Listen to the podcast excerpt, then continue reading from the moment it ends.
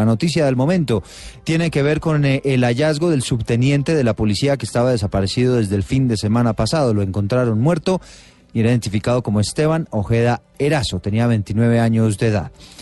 Los detalles a esta hora con nuestro ojo de la noche, Eduardo Porras. Eduardo Oyentes de Blue Radio, muy buenos días para todos ustedes.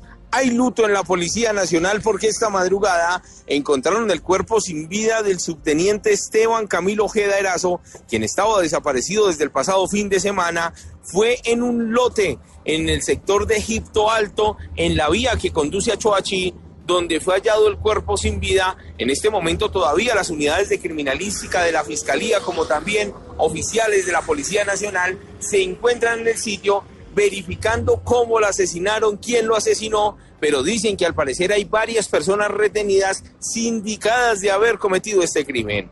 En otros hechos de la noche les cuento que la Policía Nacional pues realizó varias capturas en el sur de la ciudad y fue exactamente en el sector de Puente Aranda donde retuvo a dos menores de edad quienes robaron un café internet, emprendieron la huida, pero por fortuna la policía del cuadrante logró capturarlo otras personas retenidas también, pero esta vez en el sector de San Cristóbal, donde dos delincuentes robaron a un taxista. Cuando verificaron a las dos personas que fueron sorprendidas por las autoridades, encontraron que uno de ellos es menor de edad.